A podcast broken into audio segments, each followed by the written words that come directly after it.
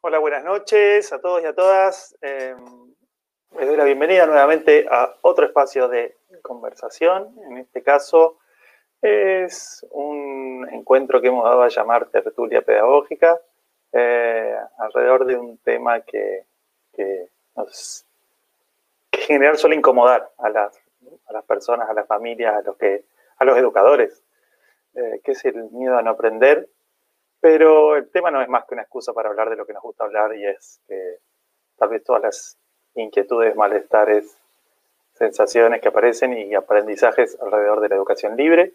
Eh, hoy vamos a estar compartiendo eh, con un grupo de personas que quiero mucho y amo mucho, eh, con las que nos venimos conociendo hace algún tiempo atrás.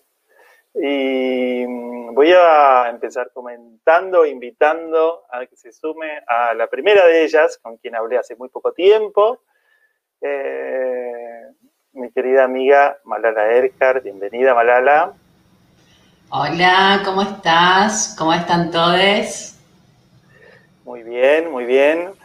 Malala, eh, voy a hacerte como una presentación breve. Malala, eh, además de ser amiga mía, está muy bien eso, pero además de eso, eh, se dedica hace un tiempo considerable, desde, que, desde sus 20 al universo de la educación alternativa, al cual llegó de una manera bastante peculiar, casi por casualidad, pero ahí está y desde entonces sostiene eh, prácticas bien radicales en educación. Empezó en el universo de Montessori y, y hace algunos años, ya van a ser unos ocho años, si no me equivoco, ¿no?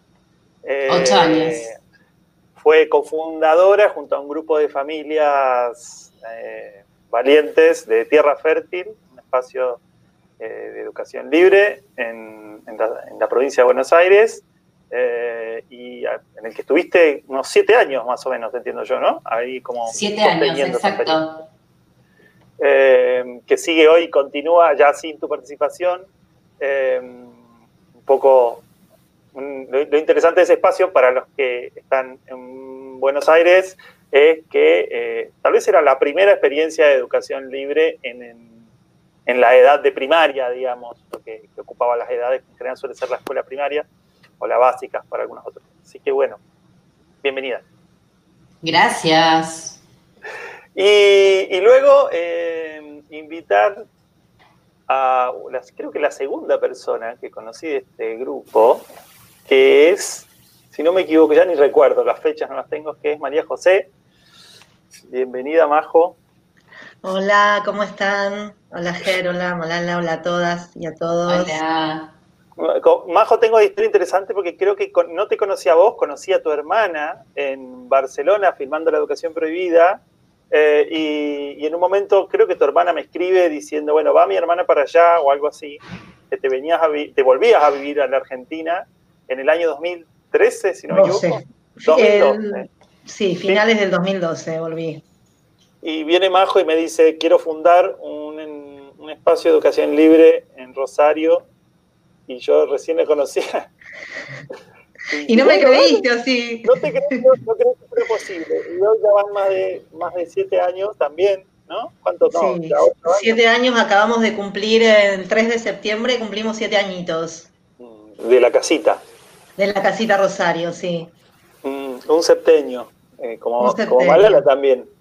Eh, y de hecho, María José cuando volvió de, España vino para Tierra Fértil, que recién estábamos empezando, así que nos conocimos en el pleno rock and roll de, en realidad ya desde Barcelona yo me comuniqué con ustedes, ya cuando a la, vuelta, y antes de formar la casita pasé, fui a ver la tierra fértil, que me quedé con la boca abierta así, wow, ¿cómo puede ser que algo tan, tan, donde no había otros proyectos concretos, ellas ya existieran por sentido común y por el laburo que hacían las familias y me encantó.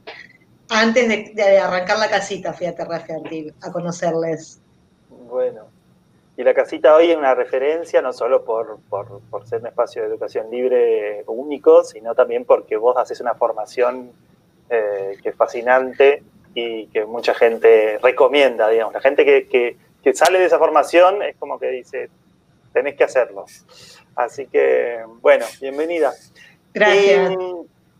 Eh, y, por último, eh, yo no sé si es la última persona que conocí de este grupo, pero más o menos cerca de esta fecha. Recuerdo que en un, el año 2013, si no me equivoco, eh, viajé a presentar la educación prohibida porque me habían invitado a Lima, Perú, invitado por una comunidad ahí, la gente de, de, hecho de la casita de, de Lima, en ese momento, que tenía ese nombre, y, en una cena, eh, esto es lo que yo recuerdo, ya me dirá él si recuerda lo mismo.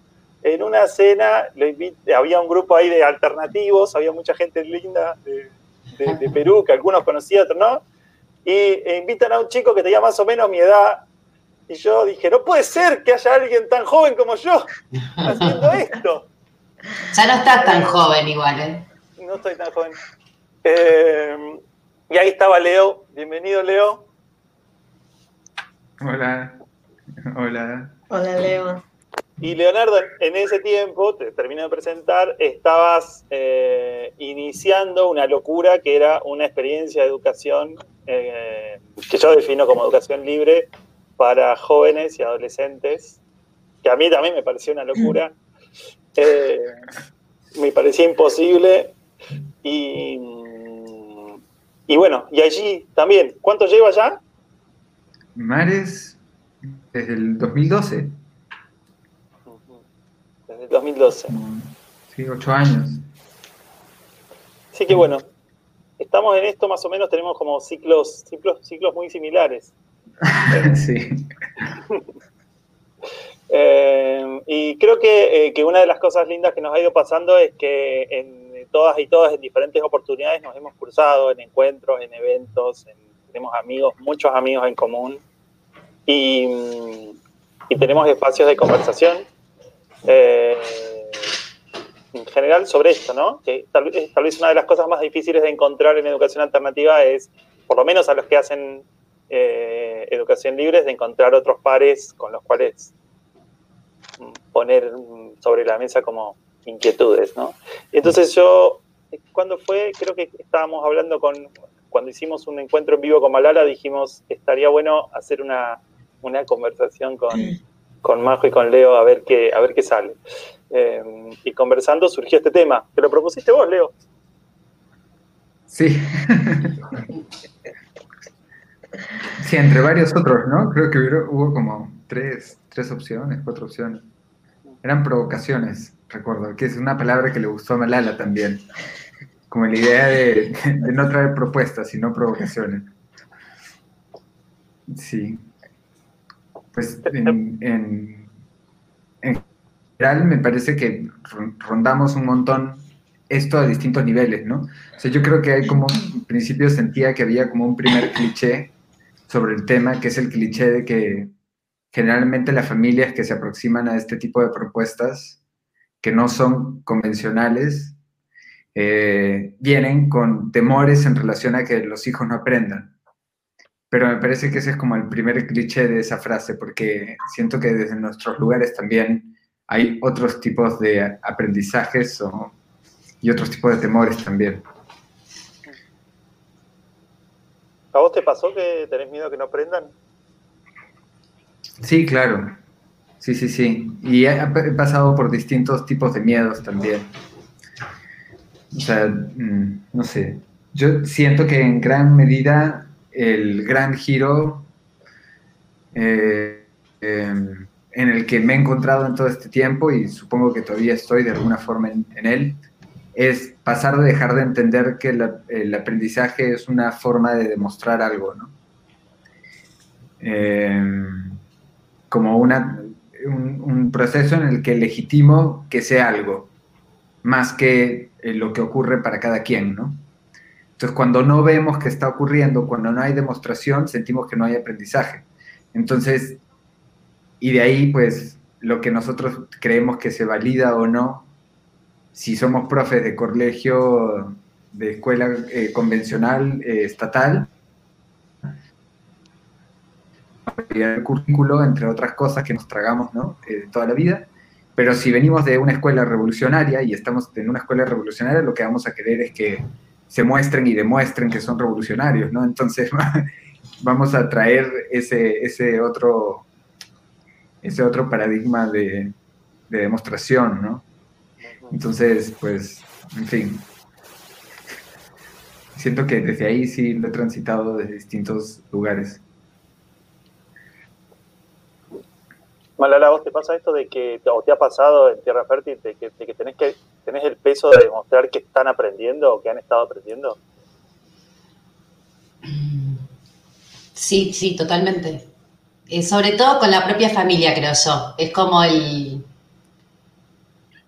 Es como que no me molestaba, no me, no me interesaba tanto las opiniones o los sentimientos eh, que traían otras personas ajenas a mí, en términos de si aprenden, no aprenden, cómo es, que eran preguntas y dudas completamente naturales, sobre todo porque todos venimos de la escuela tradicional y, pasamos por ese tipo de formación, de educación. Entonces, desde ese lado que, que yo también me preguntaba, ¿y cómo será? ¿Cómo aprenderán? ¿Qué es esto otro? Eh, en realidad no, no, tenía que preguntarme nada porque yo no, no, tenía que preguntarme tanto, no nada, sino más bien ir sintiendo desde lo intuitivo, creo yo. Eh, cuando me fui sacando todo esto de, la escolaridad, eh, y, fui viviendo naturalmente, eh, es imposible no aprender, ahí te das cuenta. Pero sí el agotamiento por ahí, o la presión más que nada, eh, de la propia familia de, bueno, pero estos chicos tienen ocho años y no saben las tablas de multiplicar. ¿Cuándo van a aprender a sumar, a restar, a no sé qué? hay cierta presión que uno tiene desde, eh, sobre todo la familia que, a uno ama y quiere, eh, cuando tienen estos temores que son naturales, pero que uno también eh, a veces en la vorágine se los carga encima y después como que te das cuenta y dices, no, esto no es mío ya. Pero lo sentís, yo lo sentí.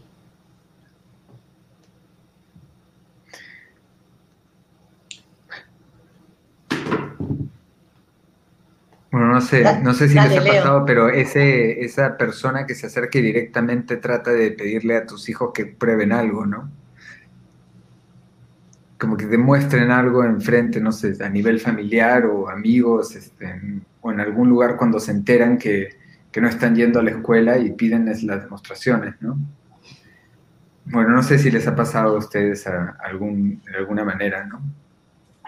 Pero sí recuerdo que eso puede ser bastante más agresivo en relación a ello. Me pasó, me pasó una cosa muy puntual, em, que es que alguien llevó a mi hija a un lugar, alguien que yo conocía, eh, y cuando volvió me dijo, che, le di una calculadora y no la sabe usar. Y tiene 10 años, no puede ser. Ese lugar, eso que estás haciendo no funciona y me lo dijo delante de ella también. No creo que por maldad, sino que tal vez eh, a veces no, los adultos no nos damos cuenta cuando estamos hablando frente a quién y lo que podemos llegar a decir y generar. Eh, pero sentí como, sentí también, sentía a mi hija en esa situación de, de pena, como una pena, como, ¿cómo dice esto de mí? y, a mí me generó cierto malestar, mal, humor, ciertamente. Eh, después lo hablamos y todo bien, pero, pero son pequeños comentarios que pasan así como, como si no pasara nada y en realidad eh, generan situaciones, sobre todo para, nuestros hijos, ¿no? Eh, que me parece que es un poquito más complejo. Y después la otra es la típica de a qué colegio vas y, ellos no sabían en algún momento qué decir. No voy a la escuela, como voy a un lugar que, que no es una escuela. Y ahí todos empezaban, pero ¿cómo? ¿Cómo que no es una escuela? ¿Y, y, a qué grado vas? Si no era la otra pregunta, no, no voy a ningún grado hasta que empezaron a desarrollar toda una forma distinta de responder a todo eso porque ya sabían lo que se venía y ya directamente decían quinto grado, cuarto grado, tercer grado. O sea, mentía. o sea que yo creo que lo que lo que hicieron fue una especie de. Yo tengo que sobrevivir a todos estos adultos que me preguntan todo esto y no tengo ganas de responderles que voy a un no graduado y qué sé yo, porque ellos tenían ya hasta el vocabulario. Y cuando tenían ganas respondían. Mira, voy a una, voy a un espacio que no es un colegio, no es una escuela, es no graduado, y lo decían incluso en esos términos. Y cuando tenían ganas lo explicaban hasta mejor que nosotros los adultos. Pero cuando no tenían ganas, eh, me gustó porque la cortaban rápidamente y decían cuarto grado, quinto grado, y ya. y ya no los molestaban más, era muy genial. Bueno, ahí estaban aprendiendo, ahí aprendieron algo, ¿no? Total, sí a mí me resultaba interesante la propuesta, si bien eh, trabajando en un infantil, esto acontece mucho menos, ¿verdad? Las mamás no tienen tanta, tanta miedo, primero a partir de esto, ¿no? De, esta energía, la energía del miedo, que es lo que yo observo eh, en la familia y desde donde nosotros observamos, bueno, dónde estamos parados, si estamos parados en el miedo, estamos parados en la confianza. Y después también me preguntaba, ¿aprender qué? ¿Qué? ¿Aprender qué? Miedo de no aprender qué. Porque, por ejemplo, esto que, aprendió tu hija, me parece que es muy importante para el desarrollo en la vida, ¿no? Ah, ¿Qué tipo de contenido, qué, es lo que se cree que es importante aprender, quiero decir, ¿no? ¿Qué es lo que es verdaderamente importante aprender? A mí me pasa, eh, a mí me pasan dos niveles, ¿no? Por un lado, con respecto a lo que, a lo que traían. Por un lado está lo que me pasa a mí eh, con mis hijos eh, al... Que creo que son expectativas que yo, hago como un, trabajo como importante de, no explicitar las expectativas en la conversación, no ponerlas, o sea, que, no las reciban por lo menos oralmente, pero yo creo que evidentemente están y llegan, digamos, ¿no? Llega como una tensión, una tensión cuando, cuando se acercan, eh, por ejemplo, a unas letras, y como uno está más atento ahí, esa energía como que, que llega, ¿no? Y entonces, eh, primero, bueno, hacer el ejercicio de, tratar de, bueno, de parar y sacársela un poco de lado, ¿no? Porque esa expectativa yo siento que invade, eh, así no esté dicha. imagino que invade mucho más si está dicha, ¿no? pero, pero bueno, está eso ahí. Y por otro lado, me pasa también en esa línea de yo como tratar de limitarme a mí mismo, como para no invadir, que cuando aparecen posibilidades como las que lo decías vos, Leo, la que contaba Malala recién, de que vienen personas de afuera eh, tratando de, imponer o acercar esas expectativas o esa vara o, esa forma de, medir, digamos, los resultados, como que me transforma en una especie de, guardián protector, aparece como la cosa de cuidado, de decir, no los toques, ¿no? Es como que, como que esta cosa de no quiero que, llegue como la, carga del peso de la sociedad ahí, eh, a veces no se puede, pero, pero sí, sí percibo como que trato de, generar un cuidado, no, no, no diría como... Eh, artificial, sino, digamos, como, como tratar de mediar ahí como el peso de, de, las expectativas sociales, ¿no? Eh, que bueno, que claramente está más difícil con, los abuelos, con las personas cercanas, digamos, ¿no? Yo, tengo la sensación de... Pues ahora estaba pensando un poco en esto y anotando algunas cosas antes de, durante el día. Y bueno, en principio me, parecía interesante la figura del miedo, porque, o sea, como siento que también hay un cliché alrededor del miedo, que el miedo está como en lo que no conocemos. Más bien creo que es todo lo contrario, ¿no? O sea, que podemos identificar miedo a las cosas que podemos de alguna manera esperar, pero que no deseamos que ocurran. Como, o sea, digamos, si tú ves un bicho extraño, no tienes miedo a lo que no sabes que puede hacer. Tienes miedo a que te pique y que te mate, o que te muerda, o que te... o sea, tienes miedo a las, a las cosas que puedes imaginar, digamos. Entonces, en realidad, pues, el miedo no necesitar esas cosas indeseadas. Y desde ese lugar, pues, pensaba en en que de alguna manera entonces el miedo va a radicar en saber algo, como en saber lo que no quiero que ocurra.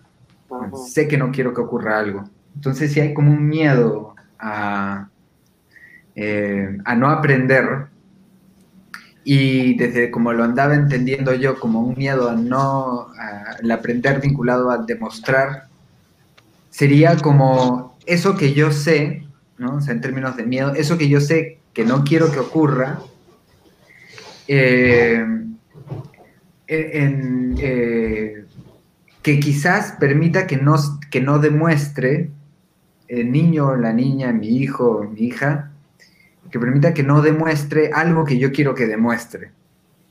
O sea, tengo miedo de que finalmente no pueda demostrar. ¿Y qué es, qué es lo que tengo miedo de que no pueda demostrar? Pienso, ahí es donde me miro directamente y miro, siento que miro también críticamente a, a, a, mi, entorno en general, pero me miro a mí, miedo a demostrar que yo no tomé las decisiones correctas este, o sea, a no demostrar que, fui yo el, problema en, ese sentido, o que la propuesta es el problema, ¿no? Este, entonces, eh, ¿por qué? Porque a veces también, por ejemplo, uno se siente satisfecho, pienso, o satisfecha cuando ocurren cosas como, está bien, ¿no? Llega un familiar y dice, wow, sí, no sabe mucho de matemáticas, bueno, que es el cliché más grande, ¿no? O sea, el de que no sabe matemáticas. Eh, que en realidad no es que no sepa matemáticas, sino que no lo demuestra con el código, pero digamos, no sabe matemáticas, eh, ah, pero qué bien se expresa, ¿no? Entonces, eh, pero qué seguro de sí mismo es, ¿no? Qué segura de sí misma. Mira cómo habla, con qué soltura y qué madurez presenta, ¿no? Es como que está muy lúcida con sus ideas. Pero bueno, ya matemática lo aprenderá. Entonces, parece que es como una especie de mm, condescendencia, ¿no? Eh, en relación a ciertos aprendizajes que se deben de sopesar con un pero sí. es como, bueno, ok, pero al menos, ¿no? Qué bueno que tiene carácter. y, termina con eso como, yo digo, cuando alguien también te comenta eso, yo pienso que se despierta en mí si es como una especie de eh, gracias por hacerme sentir que no lo estoy haciendo, que no es demasiado el riesgo que estoy tomando como papá, ¿no? Em, en fin, o, ah, ya, gracias, porque ese es uno de mis argumentos. Entonces yo tengo que argumentar eso para sustentar lo otro, ¿no? entonces, no sé. Eh, me, me preguntaba esas cosas también en relación a esta cadena de, del miedo a que no demuestren que he tomado yo la buena decisión, ¿no? Como adulto, adulto. Sí, me encantó. Creo que también cuando, además de, eh, que están nuestros hijos en estos proyectos, eh, también armar un proyecto de estas características que es por fuera de lo, de lo que se considera la educación tradicional, supone que tengas que prepararte y formarte 10 veces más que eh, cualquier maestro, maestra tradicional, eh, profesor de secundario y hasta universitario, porque vos vas a tener que rendir constantemente y demostrar con toda una bibliografía gigante eh, a todo el resto de la población que en realidad todo lo que estás haciendo ya fue estudiado, vivido, sentido, eh, por muchas generaciones atrás. Eh, y no es nada exótico ni nada raro, pero uno termina estando en un lugar que, o por lo menos a mí me ha pasado, de estar en lugares de, donde me sentí yo rindiendo, rindiendo y que me tomaban prueba diez veces más que a cualquier otro que estaba transitando la forma convencional de educación. Eh, entonces eso también, ¿qué? No, no, dale, dale. Eh, no, pensé que ibas a decir algo de eso. Eh, no, creo que eh, por lo menos a mí los miedos se me jugaron también cuando tenía que estar frente a otras personas que sentía que me estaban tomando prueba, que, sentía que me estaban evaluando, y que yo no, no tengo todas las respuestas, yo no sé cómo son, yo también estoy experimentando y estoy viviendo. Y en realidad la decisión de armar un proyecto de estas características y de, de vivir junto a mis hijos y transitar eh, otras formas posibles en los aprendizajes eh, por fuera de la escolaridad tradicional, eh, tenía que ver más con, algo orgánico, con algo natural, con, poder ir viviendo la vida y no sobreviviendo o teniendo que rendir pruebas que, por lo menos a mí no me interesa transitar. Yo no digo que está bien ni mal. Habrá gente que le encanta, pero a mí no me era fin. Entonces, ahí también hay un lugar de, responsabilidad de uno como mamá, de tomar un camino y bueno, tenés que hacerte cargo. qué pasa si en todo ese camino eh, la pifiaste que es tan distinto a todo lo conocido? Eh, ahí se juegan un montón de cosas, porque siempre está la mirada ajena, por más que uno está con uno y, medita con uno mismo y dice, bueno, yo soy esto, estoy acá, me pasa esto, esto es mío, esto es de otro, pero sí, pero la mirada ajena está, los comentarios llegan y, no siempre estás, o por lo menos a mí me pasa, completamente en eje para poder eh, responder y vivir tranquilamente o no responder. Eso. Eh, a mí, a mí me, esto que traían recién del miedo me, hace pensar em, en que los miedos de no aprender, si bien el, miedo expresado parecería el mismo, en realidad están, están originados en distintas experiencias, digamos, ¿no? Esto que decía Leo de que en realidad le tenemos miedo a algo que hemos visto, que, ya probamos y que no nos gustó. Y cada uno es distinto. Entonces, yo creo que ahí, eh, en ese miedo, está como diría yo, como la carga de nuestra historia, eh, sobre la vida de ese niño, de esa niña. En realidad no nos importa tanto el otro, nos importa que, que él no pase por lo que yo pasé, por lo que yo sentí en algún momento, que es el miedo a, por ejemplo, a que me vaya mal en un examen, para algunos, el miedo a eh, que el mundo se lo coma, se, lo coma crudo, digamos, ¿no? La idea de que el mundo te pase por encima. Entonces yo tenía tanto miedo de chico a que el mundo me pase por encima y no quiero que vos lo, vivas, ¿no? El miedo a que, eh, sí, no sé, e, esto, a que te traicionen, digamos, a que no tengas las herramientas suficientes. pero esas son todas cosas que en realidad yo como adulto, muy probablemente, sentí y, construí mi, vida, digamos, para no volver a sentirlas y las sigo sintiendo porque sigo teniendo miedo eh, a diferentes cosas, ¿no? Eh, y, de alguna manera eh, aparece ahí. Entonces, como que tal vez lo más difícil para mí, yo, soy un pichón al lado de ustedes porque estoy recién empezando a trabajar con familias eh, y acompañando familias en este proceso, es cómo parar la pelota y decirle al otro, bueno, pero ¿a qué tenías miedo vos, digamos? O sea, ¿qué es, lo, ¿qué es lo que te pasó a vos para que tengas este miedo, digamos? No tanto qué es lo que tu hijo o tu hija, digamos, va a aprender del futuro, ¿no? Eso es futurología, digamos, pensar en, ah, si mi hijo el día de mañana, cuando quiera estudiar medicina, que, es típica, ¿no?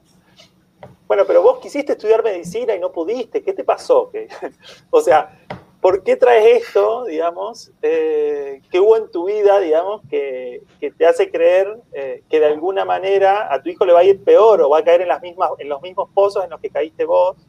Eh, y, en general no está dicho, mucho de esto no está dicho y también es difícil como abrir la conversación para que esté, ¿no? No sé, Majo, Majo sé que vos sí, yo creo que, abrir la conversación ahí. Yo creo que eso es muy interesante porque, porque en definitiva si seguimos proyectando es más de lo mismo de otra forma y un poco más perverso porque de una manera más, más sutil, más manipulativa, ¿verdad? Por eso yo creo que es importante ahí la observación de del educador, la educadora, la mamá, el papá, el adulto que acompaña, porque ese miedo también se transmite, ¿no es cierto? Y cuando uno, y cuando uno también tiene un excesivo rechazo hacia algo, eh, genera, los niños genera mucha atracción.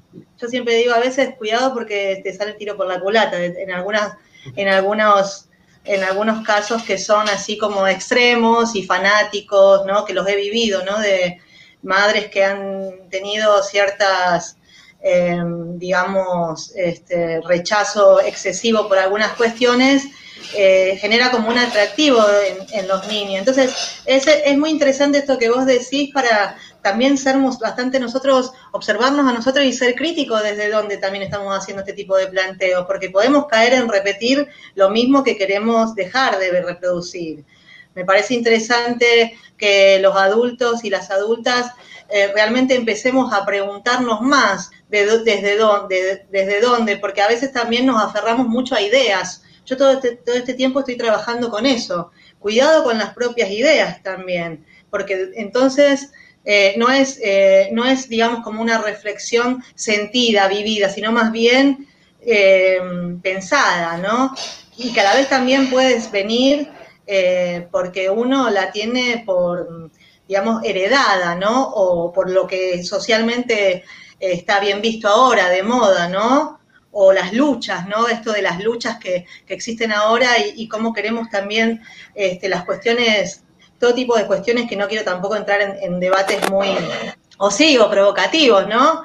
Eh, dijimos que íbamos a, entrar en debates provocativos, pero cómo también eh, estas cuestiones, ¿no? de radicales, de lucha, eh, yo, yo, en lo personal y desde mi, humilde opinión, eh, no vienen a reproducir un poco más de lo mismo, cuando queremos, digamos, hacerlo distinto a lo que hemos recibido, que en realidad eso, me parece que tomar un poco de conciencia también ahí nos para en un lugar de, bueno, de, estar mejor parados, no porque no lo hagamos, no nos equivoquemos, sino porque sí que sabemos desde dónde partimos, ¿no? Y seguir cuestionándonos también ahí. Sí, está esto, para mí esto muy fuerte, digo esto y, corto, pero lo dejo hablar.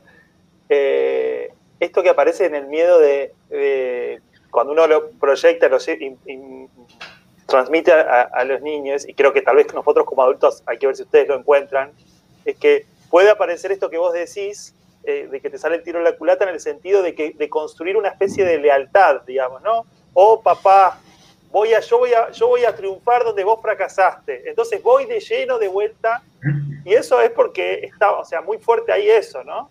Yo ahí me pregunto, nosotros como madres, como padres, ¿queremos que nuestros hijos vayan a, pelear nuestras batallas? Yo digo no cuando lo pienso así, pero lo cierto es que de una u otra manera, mientras yo sigo como, como trabajando ese miedo, si yo no peleo esa batalla, digamos, como que estoy sembrando el camino para que, para que la herede, ¿no?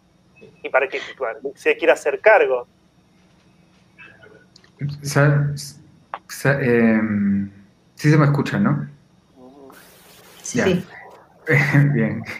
Pues tengo miedo que no se me escuche por el ah. micrófono que ha estado funcionando mal. Em, pues yo, siento que algo, algo que a mí me ha gustado mucho eh, eh, descubrir hace poco, yo diría que el año pasado, como en el verano del año pasado, inicios de, del 2019, fue descubrir que yo no voy a poder garantizar eso tampoco. Es decir, que voy a ser influyente. Mejor ponerlo sobre la mesa de una. O sea, yo te voy a, hijo, hija, esto me encanta. Cuando tú haces eso, mira cómo sonrío. Este, me encanta que, te guste tocar el piano, me encanta que...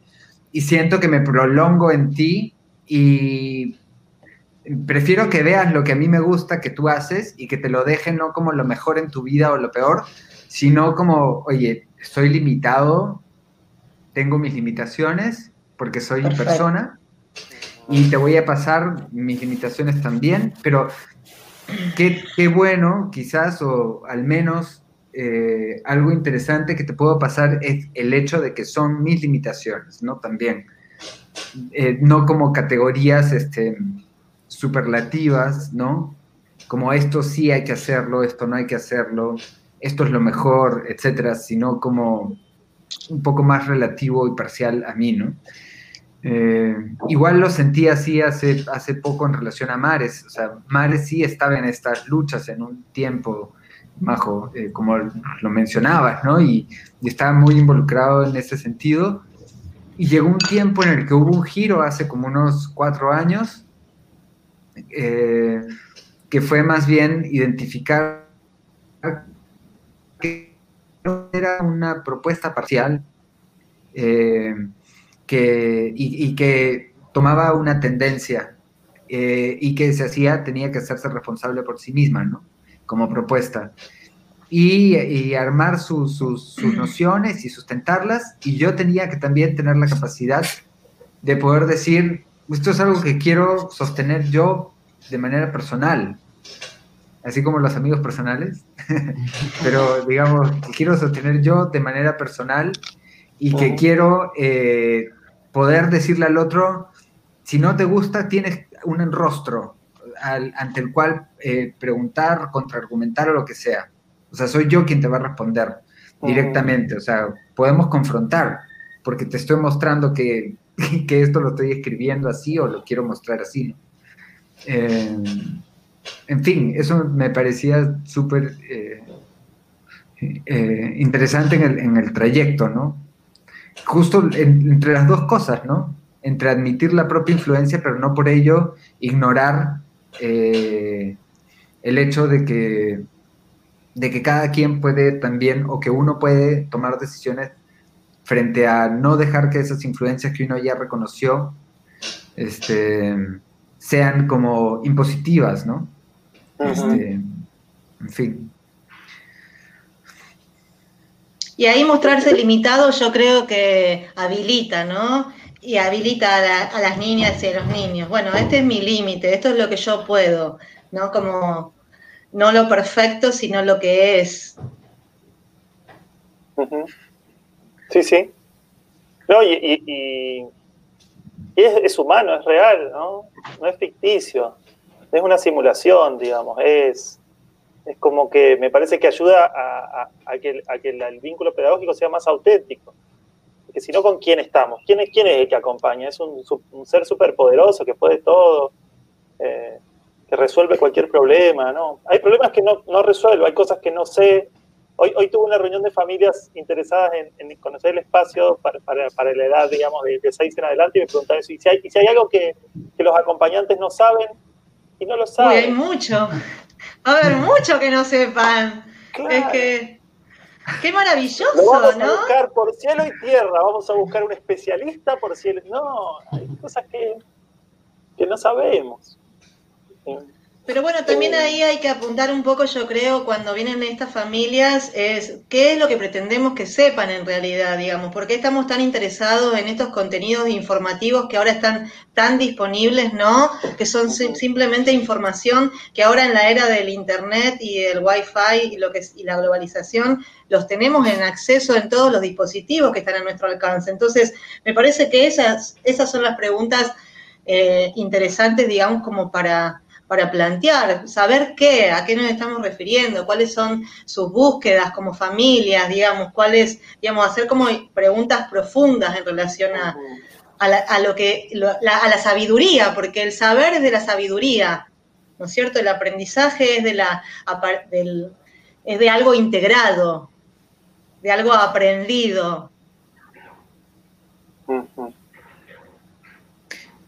Eh, a mí me parece muy, muy, muy bonito también cuando alrededor de Mares una mamá o un papá, justo ayer hablábamos en, una reunión semanal que tenemos eh, con todo el grupo de familias, eh, son reuniones que estoy apreciando muchísimo, donde traemos distintos temas y, se propone como parte de, digamos, yo tiro un texto, lo leen y luego tenemos una, charla en relación a, a esas, a lo que el texto provoca, ¿no?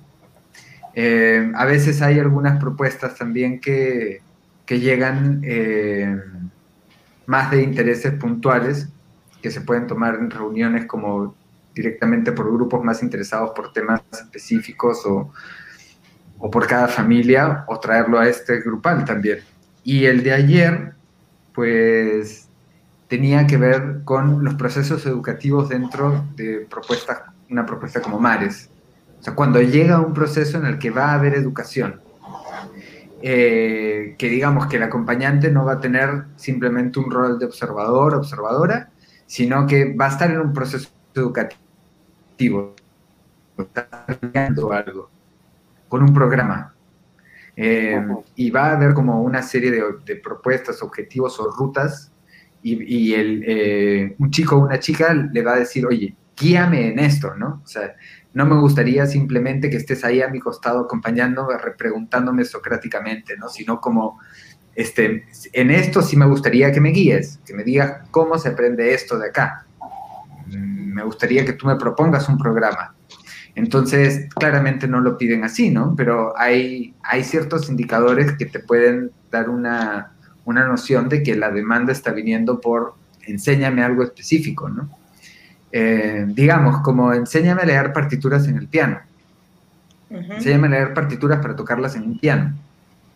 Eh, pues ese es un, conocimiento específico que puede ser transmitido a partir de un programa educativo. No es algo directamente instructivo porque hay muchas formas en las que se puede tocar partituras, Y me parece muy bonito también cuando hablamos y sacamos ahí directamente la idea de que mamá eh, una mamá o un papá en este tiempo se animan también a traer esas, esa, ese afán y esas ganas de enseñarle algo a sus hijos o sus hijas.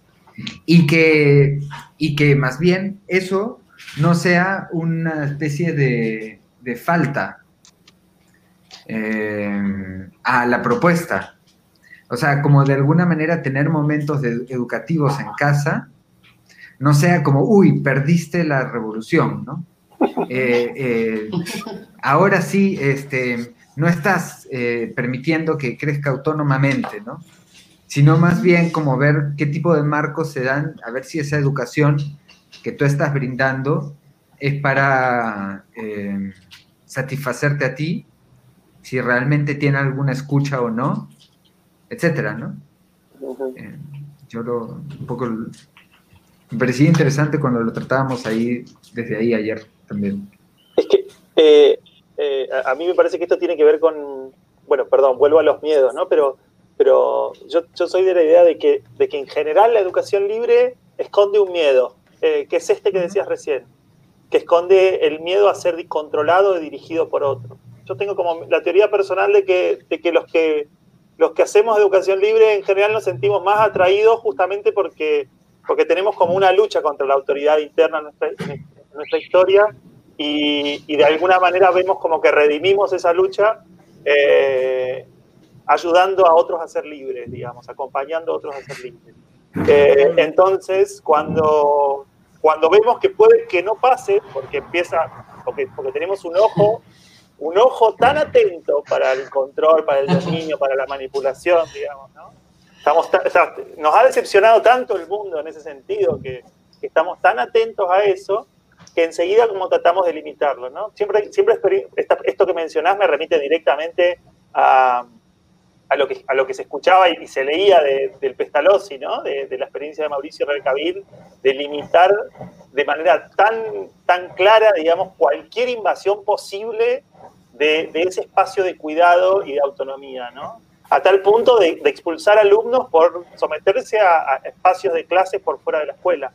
Entonces, es decir, hasta qué punto, digamos, claro, hasta qué punto eso no es, eh, eh, no es, igual eh, yo, o sea, maestros, ¿no? Por, por todo lo que han logrado. no, claro. Nos honramos totalmente, pero, pero digo, hasta qué punto también los que los que hacemos educación libre todavía también no, no tenemos como que darle una vuelta más, o sea, como tenemos una, capa más de la cebolla que, sacarnos de encima, ¿no? Eh, unas capas, yo creo, Ger, varias capas y va a ser así todo el tiempo.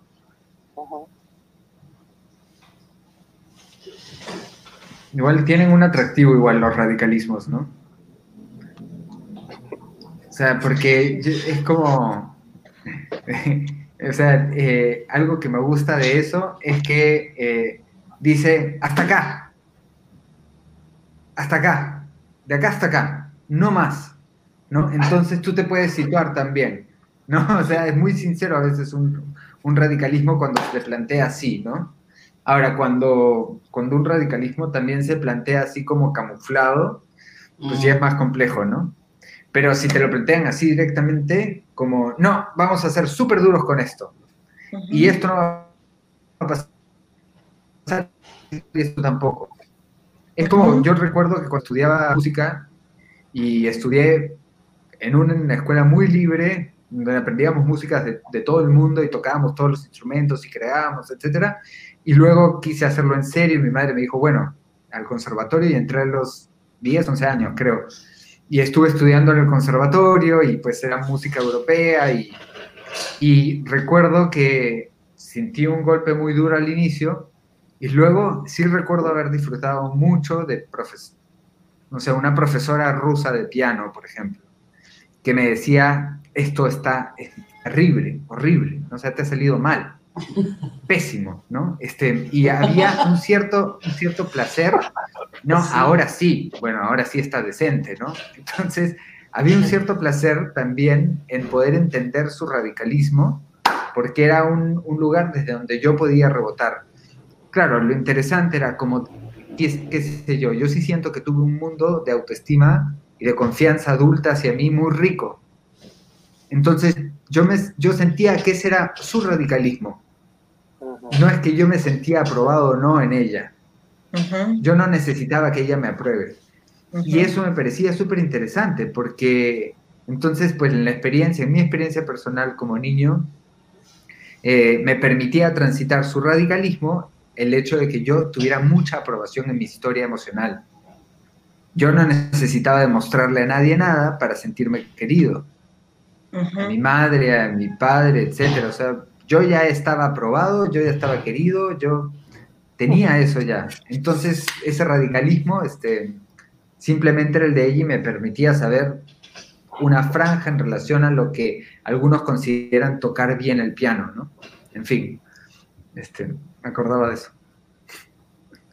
Sí, a mí lo que me parece interesante ahora que traes esto, Leo, y todos lo que fueron trayendo, es que cuidado con estos proyectos o comunidades de aprendizaje que se conviertan en guetos o burbujas, donde lo que se trata es de preservar a los, niños, niñas, que no se contaminen con todo lo horroroso, donde hay padres y madres que proyectan todos sus dolores, frustraciones, miedos, y entonces los vamos a cuidar para que estén acá bien y puedan crecer súper amados y cuidados y, y, se vuelven niños que tienen cero capacidad de frustración. Eh, entonces, no sé, yo tengo como una, una crítica, si querés, a todas estas, a toda esta, a toda esta movida de comunidades de aprendizaje, de lo alternativo, una crítica desde, desde cuidado, ¿no? Desde observémonos, ¿qué estamos haciendo con todo esto? ¿Por qué lo estamos haciendo? ¿Para qué lo estamos haciendo? ¿Desde dónde? Eh, y también eh, salir un poco de la educación tradicional es lo malo o está, está todo dañado y la educación alternativa es lo más. No. Eh, hay, eh, los espacios son armados por personas, eh, son comunidades y, y son eso, armados por personas, sujetas a errores constantemente y algún que otro acierto si querés. Y para mí ese es el aprendizaje en realidad, ese es el juego. Eh, darse cuenta por ahí que, aprender es estar eh, conviviendo en lo cotidiano y, y, armando estas comunidades que puede ser desde una escuela tradicional, súper tradicional incluso, hasta la escuela alternativa más alternativa que exista, que puedan conocer. Eh, yo, por ejemplo, no me siento representada con el término alternativo o educación alternativa. Eh, para mí es, ni siquiera hablo de educación, hablo de aprendizajes, ya. Eh, ¿Qué es esto? Que es un constante aprender, que es imposible no aprender. O sea, todo el tiempo estás aprendiendo. Entonces, eh, ni siquiera tengo tampoco interés en contestar ya, bueno, pero si esto no lo saben, ahora mi, mi hija y mi hijo entraron al secundario, justo este año de pandemia, que tuvieron solo cuatro días de, de clase en la escuela, digamos, edificio, y el resto adentro entregando trabajos prácticos y la virtualidad por Zoom muy fuerte. Eh, y ahí eh, te das cuenta que por ahí tienen profesores o profesoras que tienen clases que no sé, les gustan. Vienen y dicen, ah, esto estuvo bueno, hoy me divertí. Eh, entonces eso, yo que estuve en esto de la alternatividad, en un proyecto alternativo, justo en una primaria que es re complejo, eh, poder transitar también esta experiencia de la escuela tradicional, que además fue pedido de mis hijos, querían entrar a eh, experimentar lo que era la escuela tradicional, esto de no mandar carga, de saber que uno es uno que ofrece el acompañamiento a sus hijos y, es eso lo que podés hacer y que te vas a equivocar y la vas a pifiar, eh, que haces lo mejor posible y, después ir eh, acompañando desde los lugares donde se va creciendo. Si mis hijos ya tienen tanta tal edad, ya pueden tomar ciertas decisiones y también tendrán que hacerse responsables porque, bueno, eligieron ir a la escuela tradicional y de pronto se enteraron que, no sé, tienen clases de Zoom, eh, entregar trabajos prácticos, les corrigen. Eh, y bueno, esas cosas. Y me parece que eso, que me gustaba salirnos de ese lugar de lo alternativo, no nosotros, porque por ahí nosotros ya lo tenemos charlado y también vivido y sentido, pero, pero a veces está esta idea, ¿no? De que lo alternativo es lo progre, lo mejor, y la escuela tradicional es una porquería y ya no va para más.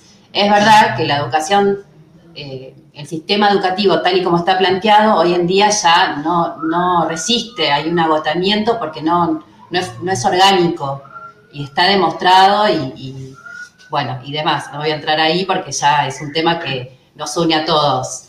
Eh, pero cuidado con esto de la alternatividad eh, que se construya como que es lo mejor de lo mejor y que ahí eh, es donde todo funciona y, y es por ahí.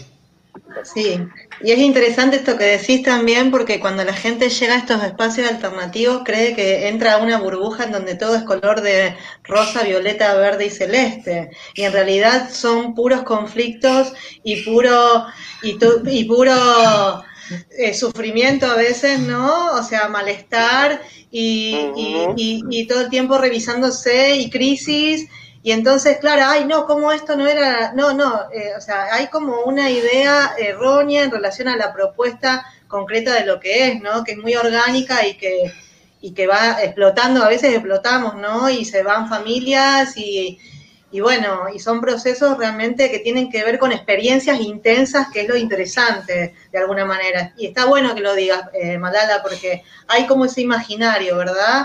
De que el alternativo no, no hay problemas y los niños todos felices y contentos y no hay conflictos. Y en realidad es al revés, es como, es como, como digamos, como los adultos empezar a, asumir que es importante la frustración como parte del proceso para habilitarles a que, bueno, se curtan, digo yo, de alguna manera a la vida. Esta es la vida, ¿no? Esta vivencia intensa, este conflicto, esta crisis y, no, y nos, nos, quedamos los que sostenemos y después se cae, el, resto se cae por su propio peso.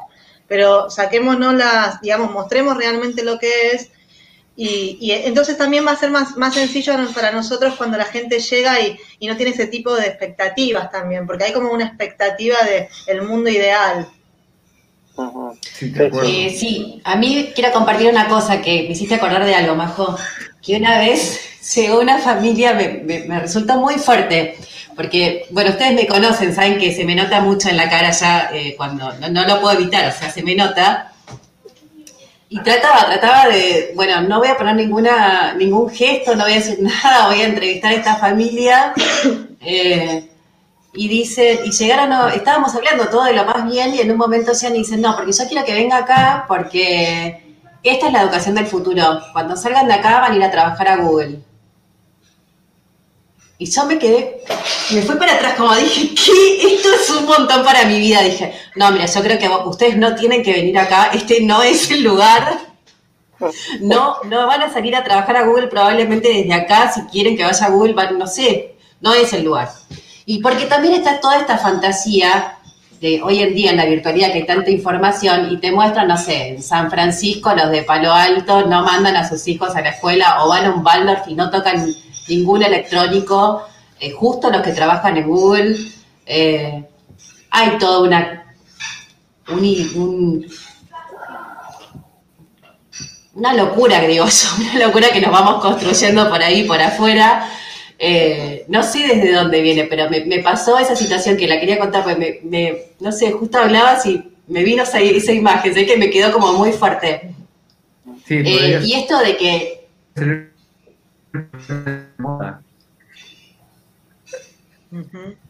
¿Cómo, cómo? Una moda. Podría ser un problema de estar de moda. Exactamente. Eso, eso por un lado, y después la otra de las pretensiones de que, los hijos vayan a trabajar a Google. Imagínense, o sea, para mí fue como un montón escuchar todo eso. Eh, y la otra más... una cosa más. La otra que dijiste que me encantó es que en nuestros proyectos justamente lo que sucede es, eh, es la honestidad de las crisis constantes, ¿no? Es como son proyectos en general pequeños, eh, no son masivos, entonces hay como toda una interacción humana constante y todo eso puede generar eh, situaciones de roces, de conflictos, de diferencias eh, y tal vez sí es verdad que a veces es, es, mucha intensidad, que es muy desgastante también y que nosotros no somos terapeutas, no somos, no sé, gente que vaya a arreglar la vida de otros, porque nosotros podemos con la nuestra a veces, no siempre.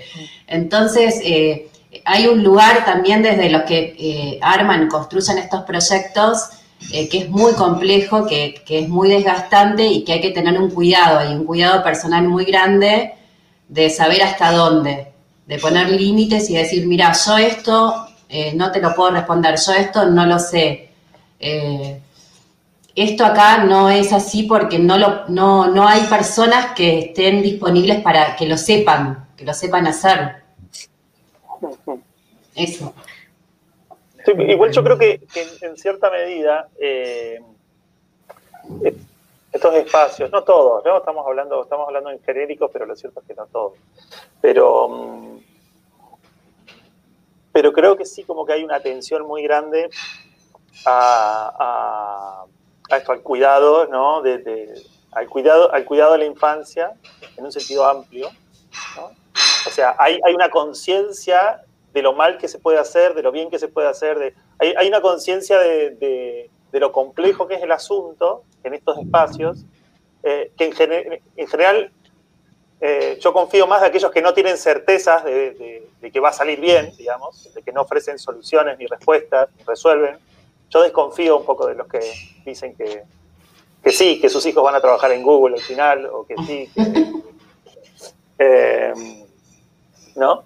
Y, pero quiero decir, pero si hay una conciencia de que eso no es posible, de que es un universo complejo, entonces ahí hay algo que, si bien no es terapéutico, sí tiene como una fuerte carga por el simple hecho de hacerlo consciente y ponerlo todo el tiempo ahí sobre la mesa. Entonces, esto que decíamos recién, son espacios en los que eh, cuando vos traigas un miedo, vamos a hablar de ese miedo, vamos a ver qué trae. O porque ocultarlo ya sabemos lo que pasa, ¿no? tenemos la conciencia de esa, no sabemos qué va a pasar cuando hablemos de eso, no sabemos o sea, no podemos ayudarte incluso a resolverlo, pero lo único que sabemos es que tenemos que trabajar con lo que aparece. y que, no podemos hacer de cuenta que, lo que emerge no está en el medio, o sea, lo podemos obviar y seguir. Y de hecho creo que, a veces los proyectos se van por la tangente cuando eso, cuando en un momento empiezan, empiezan en piloto automático y, nos, olvidamos de eso, ¿no? De, lo atento que tenemos que estar a lo que aparece.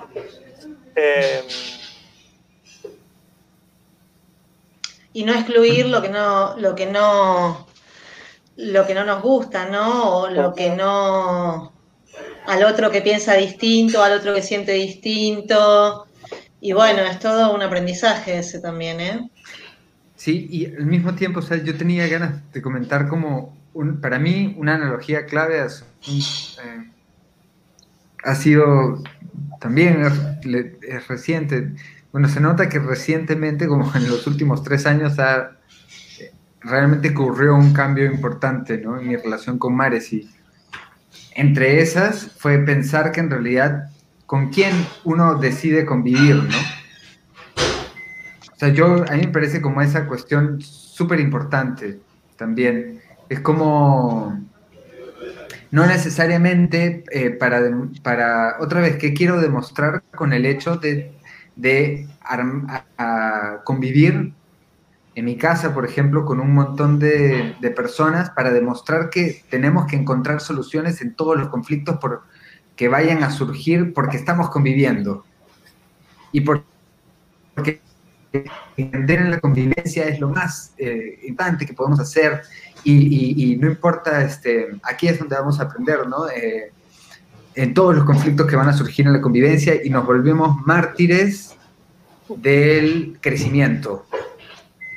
Tenemos que crecer y todo el tiempo estamos creciendo como personas, ¿no? Entonces, eh, hay un punto en el que yo dije, no quiero cambiar mucho, nada, eh, quiero eh, ni revolucionar muchas más cosas y si lo quiero hacer, de repente será de una manera más parcial y mucho más concreta en algo o, o lo que sea, pero no quiero vivir como una historia de un mártir que recibe en, su proyección, en su película, en la película que se hizo de una propuesta educativa o alternativa, y que todos los conflictos que surgen ahí son como esa especie de martirio del crecimiento permanente, ¿no? no es que estamos creciendo con esto, es que con esto vamos a ser mejores, es que aquí estamos aprendiendo, ¿no? Este, y estar en esta ruta del, aprendizaje permanente en, la crisis. Y yo no, en realidad tengo ganas de pasarla bien, la verdad. O sea, tengo ganas de pasarla bien con la gente con la que estoy en mares. No tengo ganas de crecer tanto. O sea, sí, sí tengo ganas de crecer, pero quiero crecer con alguien que le gusta crecer de una manera similar también. Yo no quiero demostrar que soy capaz de estar con cualquier persona del mundo, eh, sea cual sea sus creencias o las formas de... Hay personas con las que de repente no nos sentimos afines, ¿no? Entonces, yo realmente quiero pasarla bonito, quiero este, ir a la casa, estar con amigos, madres y padres, con, que mis hijos estén ahí y que la pasemos bien. Y no creo que querer eso signifique este, negar la posibilidad de crecer en crisis que puedan emerger, pero tampoco forzarlas para, o forzarme a que tengo que aceptar, ¿no? Entonces, sí. que en algún momento yo recuerdo que Mares era como, acá vienen todos, todos, todos los que tienes problemas o no tengas problemas, todo eso ven, no importa, acá los resolvemos, este, acá tenemos que crecer todos juntos, ¿no? Eh, porque esta es la idea, ¿no? Acá no hay exclusión, este, acá todos son bienvenidos y bienvenidas, entonces al final todos nos terminamos comiendo entre nosotros, eh, ¿no? Eh, es una linda imagen, te digo que me paso, me paso, me siento como muy identificada. Y pues ahí pienso que es como esa sensación de la convivencia, ¿no? Eh, como con quienes convivimos. Y de hecho también planteárselo así a una familia que va a entrar me parece súper importante. Es como, oigan, eh, ustedes están con ganas de entrar a Mares, buenísimo. Eh, yo les planteo que acá las cosas, bueno, son más o menos así, hay como esta línea, estas cosas son como cerradas, estas son abiertas, este, y pasemos un rato antes, transitemos un rato antes de que tomen la decisión y que yo tome la decisión también, en lo que a mí me toca desde el lugar que tengo, ¿no? Eh, y vayamos pensando si es que queremos hacer todo esto juntos. Eh, si ustedes se la quieren bancar conmigo y si yo me la quiero bancar con ustedes en todo este camino, porque es largo, y tenemos muchas cosas para hacer juntos y mucho vamos a comprometer. Entonces, yo quiero pasarla bien, seguro ustedes también. Entonces, conózcanme un poquito antes, conozcámonos y veamos si es que realmente queremos. Y pues, en fin, nada más para cerrar, me acordaba una frase que en algún momento recuerdo que la anoté para una especie de charla o algo así, que tiene que ver con esto que, que charlábamos hace un rato, que es que ni la educación convencional eh, te garantiza, no es una frase construida, ¿eh? ni, la, ni la educación convencional te garantiza el éxito, ni la educación alternativa la plenitud. O sea, como saltémonos esas expectativas, ¿no? Desde ese lugar y pues probamos transitar mejor las parcialidades, pienso. Sí, yo creo que igual para que para llegar a toda esa construcción que, que ya van teniendo todos, que vamos teniendo en estos proyectos que empezamos todos en el 2012, curiosamente, eh, también nosotros tuvimos que ir aprendiendo y aprender lleva tiempos, lleva distintos tiempos, porque no es que aprendes una sola cosa y vas aprendiendo muchas cosas al mismo tiempo y algunas te tardás más, otras las dejas ahí en stand-by. Entonces, empezar tal vez eh, sabiendo lo que no queremos de un tipo de educación, pero no sabiendo qué forma de aprendizaje, cómo sucederían esos aprendizajes, porque no sabemos cómo será la vida, es muy difícil de, poder comenzar y plantear un proyecto y que otras familias se unan. Entonces, la primera situación que sucede cuando, por lo menos a mí me pasa, me pasó, eh, que por más que trataba de explicar el proyecto, de lo que no iba a suceder, de, lo, de cómo no era, de lo que sí podía pasar, eh, en el fondo yo quería que vinieran más chicos y chicas y más familias, entonces también hay como una, se, presenta una situación de, de, una necesidad de quédate, por favor quédate, así somos más y es más divertido. Eh, y la verdad que no está bueno. No, nunca, no, creo que nunca llegué eh, a convencer, a querer convencer a nadie de, que venga. Pero sí tuve intenciones de, ay, por favor, que vengan más personas, que seamos un poco más, porque es muy difícil armar estos proyectos, por lo menos eh, eh, en, mi caso me, resultó complejo, sobre todo en la primaria, hablar de desescolarizar y, no poder dar garantías de nada, porque en realidad, como vos decís, Leo, la escuela no te da ninguna garantía de que vas a aprobar, pero te da un título. Y la gente ya compró mucho eso, ya estamos educados de esa forma. Eh, la escuela ya está establecida como acá se viene a aprender. De hecho, los proyectos de educación alternativa que van también en, la primera infancia, porque incluso las mamás y los papás quieren que estén, que puedan jugar, que, no tengan tan eh, parcializado la, forma, la forma tradicional de educación de lo que es la del nivel inicial, ya para cuando empieza primer grado, y bueno, se acabó el progresismo a la escuela. Eh, y es que todavía yo creo que no está ni bien ni mal, porque este es el lugar que a mí me interesa estar, no caer en ningún moralismo. Cada uno tiene su momento, cada uno tiene su proceso, eh, y cada uno tendrá la necesidad de habitar un espacio eh, y sus hijos, ¿no? Em, entonces me parece que para llegar también a toda esta honestidad con la que vos te eh, mencionabas y hablabas a estas familias, Leo, Majo también, ahora también Germán, en su proyecto, también nosotros tuvimos que transitar muchos años de proyecto aprendiendo nosotros para poder después poder comunicar todo eso a otras personas. Sí, transás, transás. Cuando, frente a la vulnerabilidad del proyecto, más, no sé, más en este país en donde la situación económica es bastante compleja, son propuestas no conocidas, fuera, digamos, de, digamos que hemos sido los iniciadores también, transas, pero también yo lo que, lo que aprendí es que el precio que pagás es muy alto, por lo tanto el proceso de, de entrada ahora es diferente, eso que decía Leo, no, no, se, no entras de cualquier moneda, de manera, pero ahora que tengo esa claridad, que puede poner estos límites, que esto soy yo y que no soy para todas y todos, es solamente para las familias que acepten esto que yo planteo y esta forma que yo quiero vivir.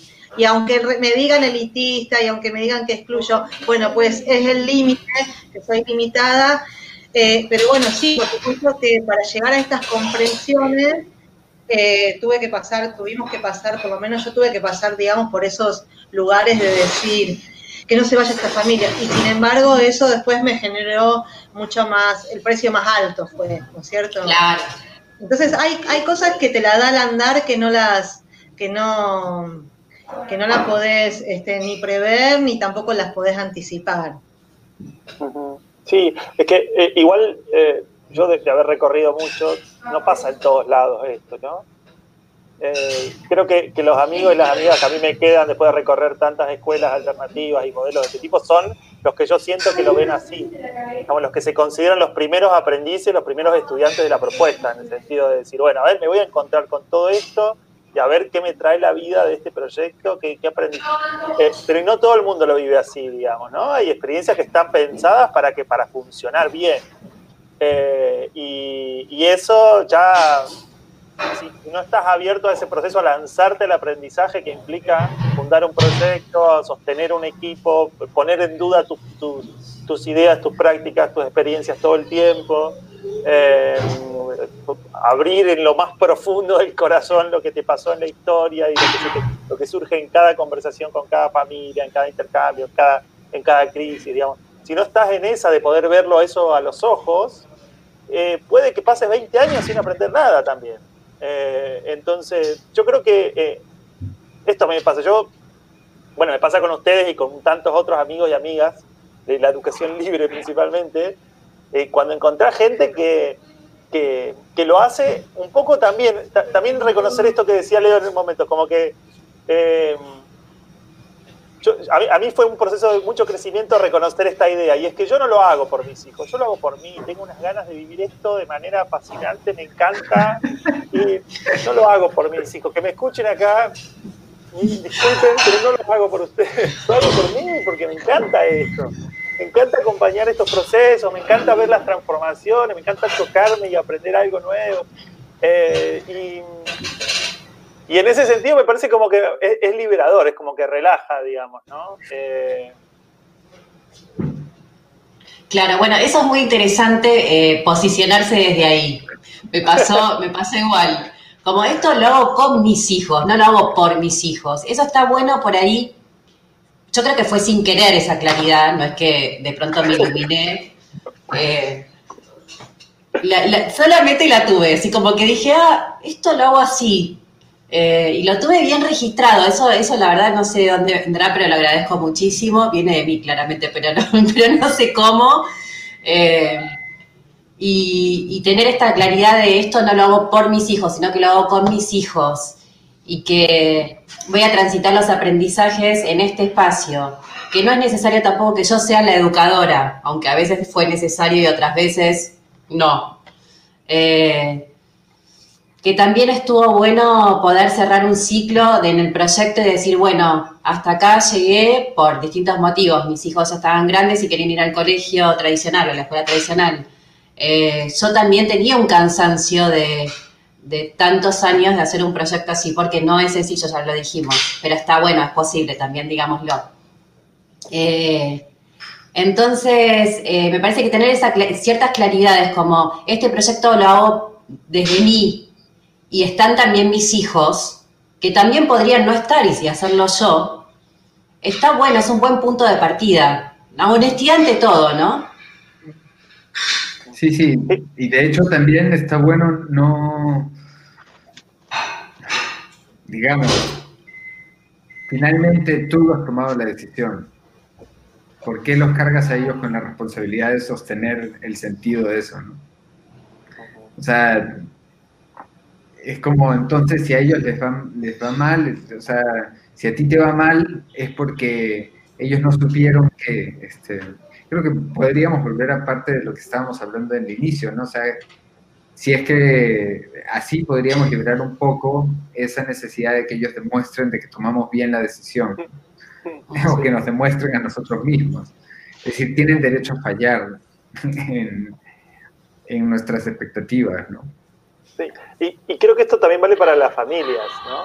Eh, o sea, que son también hacedoras del espacio.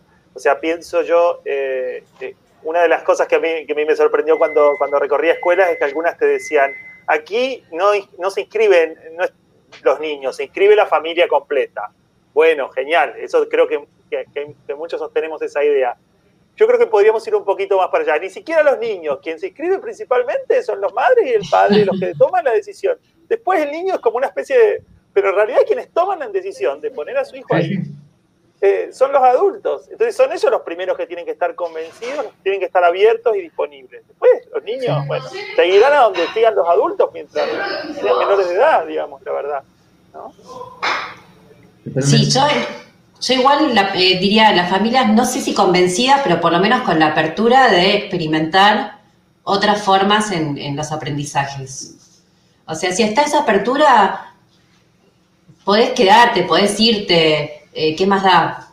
Eh, es solamente experimentar, es aprender. Eh, pero si, si es desde el convencimiento también que llegan a, a una comunidad de aprendizaje alternativa, y yo lo pongo en duda también, me da como una duda a mí, Malala. Como digo, mm, ¿tan seguro está? Como ni yo estoy segura que estoy hace, no sé, siete, ocho años en todo esto. Eh, no sé, como ni tanto ni tampoco. Esto de, experimentar me, parece como que, no sé, yo siento como que va por ahí. Vamos probando, vamos viendo. Sí, eso yo no lo supe manejar en la experimentación. Para mí era muy, muy ambiguo todo, en esto de vamos a hacerlo todo juntos, vamos a ver, experimentemos aquí, me fue muy, muy complejo. Este, ¿Será que yo tengo una, una quizás una, una, forma de entender las cosas un poco más... Eh, eh, quizás lo que está ocurriendo ahora, por eso me siento un poco más tranquilo en estos procesos, es que eh, estoy quizás aparentando menos al ser alguien distinto de quien realmente soy, ¿no? Y a mí me gustan las cosas estructuradas. O sea, me gusta tener una teoría de algo, me encanta. Me fascina proponer una teoría. Me encanta que el año siguiente tenga algo nuevo. me encanta este, mirar con una, con una familia, una mamá, un papá, y decirles, pero es que, es que vamos a revisar esto de las matemáticas y vamos a ver todos los errores que hay en este libro eh, que, va a la escuela. Y por qué estaría buenísimo que cuando, o sea, hay muchas cosas que puedo reconocer que me gustan que van a generar esa parcialidad también, eh, y de hecho, pues, mm, siento que justamente el reconocer todos esos, todas esas facetas que, que, son más, eh, de una manera más sincera, eh, me ha gustado un montón. ¿Saben qué? Aunque, aunque parezca extraño, eh, hace poco empecé a, trabajar en cine y ciertos aspectos de eh, muy cerrados en la realización cinematográfica me han gustado mucho. Me han gustado un montón porque me quitaron un montón de, paradigmas viejos en relación a, esto de que había alguien que se llamaba director, había alguien que se llamaba director, había alguien que era, no sé, director, director de fotografía, etcétera, en la forma convencional. Y luego hay como maneras alternativas de hacer cine, ¿no? Y hay algunas propuestas muy alternativas que terminan siendo muy dogmáticas y hay otras convencionales que terminan abriendo muchos horizontes, ¿no? Y me parecía súper bonita la convivencia que empecé a sentir incluso teniendo como toda esta jerarquización y que la jerarquización generaba también como muchos procesos creativos interesantes, este, al menos desde la experiencia que yo la, empecé a vivir también. Y ahí se me rompieron un montón de miedos con, con ciertas propuestas, con ciertas jerarquías también. Eh, y me, no sé, como darme cuenta que no necesariamente organizar algo eh, va a ser enemigo de la creatividad, ¿no? Em, o, tener pauteado algo de cierta forma no va a ser enemiga de la posibilidad de la participación de otros en ello, ¿no? Que no tiene que ver con eso, ¿no? Este, una analogía que me parecía interesante era como la, la analogía de la arquitectura, ¿no? En la idea de buscar que todo sea flexible en un espacio, si hacemos flexible la arquitectura, el estrés por sostener los techos va a impedir que podamos hacer cosas dentro. Entonces, no todo tiene que ser flexible. O sea, hay cosas que pueden ser interesantes que sean absolutamente rígidas, pero que entendamos el límite de su rigidez, como puede ser un, un, techo, y saber que es rígido porque da marco y protege de la lluvia para que podamos hacer algo mientras llueve incluso.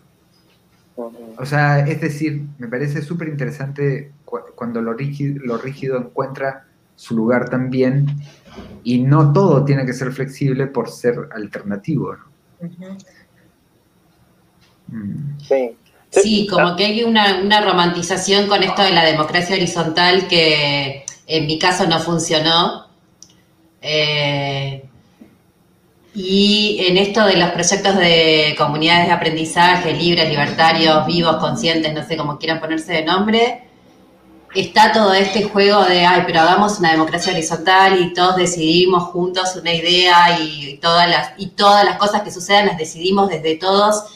Y yo me di cuenta que, eh, por lo menos en nuestra comunidad, no estábamos preparados para una cosa así. Era como la evolución que nosotros todavía no habíamos llegado. Eh, y, también entender eh, que los roles son necesarios que no necesitan ser estáticos, pero sí hay roles y que, y que hay responsabilidades también en esos roles. Y que también desde esas responsabilidades se toman ciertas decisiones que no las puede tomar todo el grupo. Sí, sí, sí. Eh, entonces me parece que está bueno traer esto porque aún hoy sigo escuchando esto de decidimos por consenso, todos juntos al mismo tiempo. Sí, muy bonito el discurso, pero bueno, yo comparto mi, experiencia, lo que sucedió, que sí pudimos tener eh, después de los últimos años eh, una forma de decisión eh, más orgánica, más amable incluso. también todos habíamos crecido bastante más, pero los tres primeros años fue muy duro y, y me salió eh, la monarquía ahí, ¿entendés? Es como cero democracia, ni horizontal, ni vertical, ni paralela, monarquía a pleno. O sea, pasé a esa radicalidad de la democracia horizontal a la monarquía. Y creo que fue una forma de preservación en algún momento que después uno va encontrando un equilibrio eh, y tiene que ver con esto de, los aprendizajes y de ir creciendo. Eh, y que... No, es que lo que yo pensaba es que, es que, el, equilibrio eh, aparece. A, mí me, a mí me gusta mucho esta imagen y la, como que la, trabajo a veces cuando, cuando, cuando pienso como, sí, en, en, en, cómo vamos creciendo y cómo, cómo nos vamos constituyendo, ¿no? Y yo como que tengo la imagen como de, de esto, de, del caminar o del crecer o el de pararse, de ponerse de pie, digamos, y hay, hay un tambaleo, digamos, y hasta encontrar el equilibrio toma un tiempo de tambaleo, de caerse para adelante y para atrás, ¿no? Hasta encontrar el lugar. O sea, yo la primera vez que me subo una, una patineta o que me, subo a un sub y baja o, cualquier cosa que implique equilibrio, voy necesariamente a ir como a un lado del otro hasta que encuentre. Me puede tomar mucho tiempo eso. Entonces, en ese sentido, yo creo que lo que, eh, eh, un poco lo que peca, lo que ha pecado, podríamos decir, la educación tradicional es que alguno, que en algún momento encontró, encontró cuál era el punto, dijo, bueno, es acá, párense todos acá de esta manera. No, y es que cada uno tiene que encontrar, eh, cada uno tiene que encontrar el equilibrio. O sea, es exactamente lo mismo. Entonces, un poco lo que lo interesante de esta conversación es que sirve solamente para saber que hay luz del otro lado, digamos, que quiere decir que en algún punto hay equilibrios que uno va encontrando, pero, eh, pero no es que porque escuchen a Leo decir, ah, bueno, es importante la jerarquía, funden un espacio educativo sin jerarquía. No, si sienten que tienen que romperla, rompanla, choquense contra la pared, ¿no? Vayan hasta No, y por ahí funciona también. Es que, es que eso es lo que digo, cada uno va a encontrar, porque, porque cada cuerpo es distinto, cada cuerpo social es distinto, ¿no? Entonces eh, vamos a encontrar cuál es nuestro equilibrio y, y, en ese proceso vamos a ir encontrando nuevos, porque todos los días, bueno, hasta el día de hoy, esta semana hablamos con, con Majo un montón de tiempo, eh, eh, el, el, presente nos sigue trayendo nuevos desequilibrios, porque el viento sopla, porque, porque las, las, condiciones cambian, las circunstancias cambian, entonces uno está constantemente encontrando un nuevo equilibrio. Eh, y eso implica ir a un lado e ir al otro. ¿no?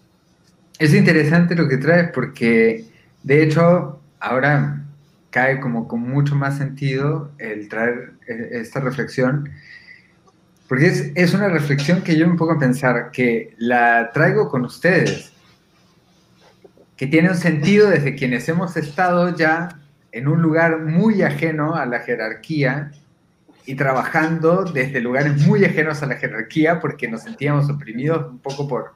Y claro, luego encontramos que hay otras formas de entender otras relaciones sobre la responsabilidad y la autoría, ¿no? O sea, yo me hago cargo de esto. Y definitivamente es muy... Yo pongo a pensar, el link que escucha esta conversación, Y. Pobres, les pedimos muchas disculpas. Está eh, en, un, como en, una mirada hacia, hacia cambio si dice la jerarquía es lo máximo o, tiene cosas interesantes. Este, sí, es, desde otro lugar el que lo digo. O sea, me parece interesante que lo traigas desde ahí. Y yo lo aclaro, no es que estoy diciendo que los sistemas jerárquicos eh, son buenos per se y que me he dado cuenta de eso, sino que me he dado cuenta que la existencia de algo jerárquico también trae algo interesante, algo, algo valioso. Como cuando uno organiza, eh, si es que uno va a pintar, voy a poner un ejemplo así cualquiera, y uno eh, luego está tan molesto con los profesores de pintura que te dicen cómo pintas todo exacto, que finalmente todos tus colores están por cualquier lugar, y un día te das cuenta de que está bueno que al menos en tu paleta tengan una organización. Y eso no te va a quitar que luego pintes lo que te dé la gana. Pero descubriste que algo de esa jerarquía te puede, te puede ser valiosa para tu propio sistema de pintura, ¿no? Este, y de hecho, claro, yo estoy hablando parcialmente del mío, únicamente, ¿no? Em, sí, me, me, parecía interesante eso. Y después, esta analogía que traía, compararse y el equilibrio y todo eso, mira, se, me, gusta porque se complementa con otra, que, otra imagen que a mí siempre me ha gustado mucho, que es este, y que la tengo muy presente, que es que para caminar hay que desequilibrarse. O sea, tú puedes encontrar un equilibrio, pero no avanzar más. Entonces, eh, si quieres caminar, tienes que desequilibrarte y tirar tu cuerpo para adelante y encontrar el siguiente paso, ¿no? O sea, de hecho, para generar algún tipo de movimiento hay que generar un desequilibrio y jugar con la gravedad y el desequilibrio, ¿no? Entonces, pues me parece interesante. Este es el, eh, hay equilibrios parciales que yo estoy comentando ahora. Probablemente si nos encontramos en una tertulia en 2021, eh, pospandémica o, la extensión pandémica, puede que, también encontremos otro tipo de de procesos ¿no? Este, y desequilibrios que han llevado a otros equilibrios. Vamos una hora y media y creo que ya tenemos que ir saludando. A ver, una última, una última reflexión. Eh. No, a mí lo que me parece, me resulta interesante, digamos, son estas comprensiones que nos trae el, recorrido. Eh, eso me parece muy bonito, ¿no? Que nos une ahora mismo eh, y esas, en mi caso particular, esas, esas, ese, ese, sacarme esas capas de cebollas que me acercan más a quién verdaderamente soy yo y a partir de ahí mostrar esto y esta claridad que ofrezco y estos límites. Yo en este momento estoy en ese punto y como dijo Leo, a mí me relaja, más allá que haya, eh, que no le pueda agradar a todo el mundo, digamos, eh, que es mi tema con mi, manera, mi, tema personal, digamos, ¿no? Esta, esta limitación a veces que, que, que, que, nos dan estos roles, ¿no? Estos lugares, porque la decisión que yo, que yo tomo seguramente que no, que son decisiones que, no van a agradar a todos, ¿no? Entonces me parece muy bonito haber llegado desde, desde las desde los golpes, las crisis, desde este desequilibrio y el y ahí sortearla. Y también me parece bonito, ¿sabes qué? Pensar que no sé dónde voy a estar en el 2021. Quizás también, ¿no? No, no estar, eh, no quedarme aferrada también a, todo esto y, seguir, poder, poder seguir preguntándome si verdaderamente es este el sitio en el que quiero estar, ¿no? Fuertes declaraciones. Y es que no lo sabemos, mira, nos agarró la pandemia, yo soy una persona que tengo todo muy ordenadito, muy controladito y sin embargo, ¡pum!, se me cayó toda la estantería, ¿viste? Es que la vida es más poderosa que una misma. Y entonces yo me quedo con eso. Malala.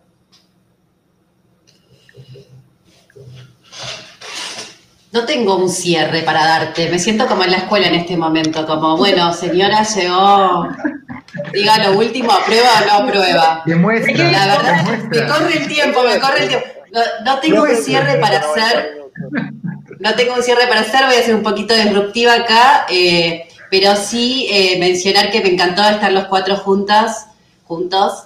Eh, y, y que está bueno, no sé si entendieron algo los que estuvieron escuchándonos de lo que dijimos, porque también nosotros hablamos mucho desde que nos conocemos los cuatro, entonces eh, por ahí quedo cerrada, no sé si también nos contestamos preguntas de cosas que hicieron, medio como que nos, nos colgamos ahí, pero em, que bueno, que, me gustó este espacio de compartir los cuatro, de probar eh, la virtualidad de A4 en plena pandemia.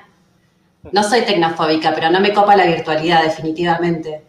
Entonces, eh, también tuve que, romper ciertos mitos o, cosas ahí y, un poco lo disfruto, tengo que decirlo, un poco lo disfruto eh, cuando me junto con, amigos como ustedes. Así que gracias por este encuentro. Fue un, fue un super cierre. Menos mal que no tenía cierre. No iba a cerrar, pero soy así de creativa, Leo. Leo. Mm. ah, sí, tenía. Estaba, estaba a punto de, de, de comentar. Esto es súper publicitario, pero iba, iba a comentar que que vamos a hacer un taller eh, justamente en esto que me había olvidado y lo había anotado por ahí, en esto que, ya está armado sobre las crianzas propias, o sea, para adultos, adultas, eh, que tienen que ver con las crianzas propias. Eh, me suena un poco raro estar haciendo esta publicidad, pero eh, es muy sincero también contarles que, el taller está bueno y que tiene que ver con que tiene que ver con lo que hemos estado con lo que hemos estado hablando. Entonces, eh, en fin, me parecía súper importante esto de ser como muy sincero con el proceso propio y ponerse uno también, o una, ¿no? Como adulto, adulta, frente a un niño o una niña, como una parcialidad o sea, yo soy un, ente parcial y he podido armar todo esto desde esa parcialidad. Con eso tú podrás trabajar todo lo que quieras después. Y, eso me daba ganas como de resaltar y pues que ha sido hermoso poder charlar con ustedes. Mm. Muy hermoso. Muchas gracias. Después ponemos el, link del taller. Lo ponemos, lo ponemos en el comentario para todos y todas las que quieren. Eh, y sí, yo muy contento eh, de, compartir con ustedes. Eh, creo que es muy, sí, muy rico este, este espacio. Y, creo que voy a decir algo que no sé si tengo que decir, Malala, pero creo que... ¿Por qué me decís a mí soy la represora? Como no sé si lo tengo que decir o no. Fuerte porque, porque creo que esto, este espacio también es como que me, parece que confirma un poco la, sospecha que teníamos con Malala de que, de que, que juntos y juntas con, ustedes, así como con otros amigos, eh, aparecen eh, muy rápidamente como, como síntesis y aprendizajes de, los procesos, ¿no? Y eso tiene que ver también con, eh, con una... no quiero hacer publicidad porque todavía no, no hay nada que publicitar, pero... que les vamos a hacer una propuesta indecente. Les vamos a hacer una propuesta indecente.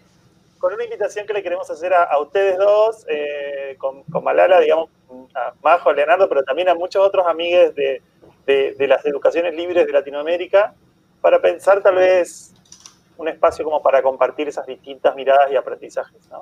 Eh, así que em, yo creo que Hacemos una previa de publicidad en este último momento. ellos recién se enteran, para los que están viendo, Leonardo y Majo recién se enteran, pero, ya, les, va a llegar un correo con una invitación y de, un, proceso ahí que estamos pensando que tiene mucho que ver con esto que vivimos recién. Eh, así que bueno. Eh, gracias. Muchas gracias. Gracias. Gracias. Gracias. Y, saludo a, toda la gente que nos ha estado siguiendo ahí. Hay un montón de preguntas. Si quieren después meterse en el, en el link de, la educación prohibida en la fanpage, encuentran preguntas que hay para ustedes y sueltas o no. Eh, si quieren responder, están ahí. Eh, y bueno, a, los que ya vieron esto y lo quieren compartir, va a estar disponible el link en, Facebook y en YouTube. Eh, y, también, ya que estamos, lo voy, a, lo voy a poner en Spotify también, así como tipo podcast. con todo, todo por todos lados, salimos por todos lados. Con todo, con todo. Así llega, así llega, así llega Google. Bueno. Muchas gracias. Le mandamos un beso a Google también, que las necesitamos por ahora. Un, abrazo muy, muy grande, las quiero mucho y, y nos estamos viendo prontito. Besitos. Gracias. Chao. gracias. Chao, chao a todos. Chao. Chao.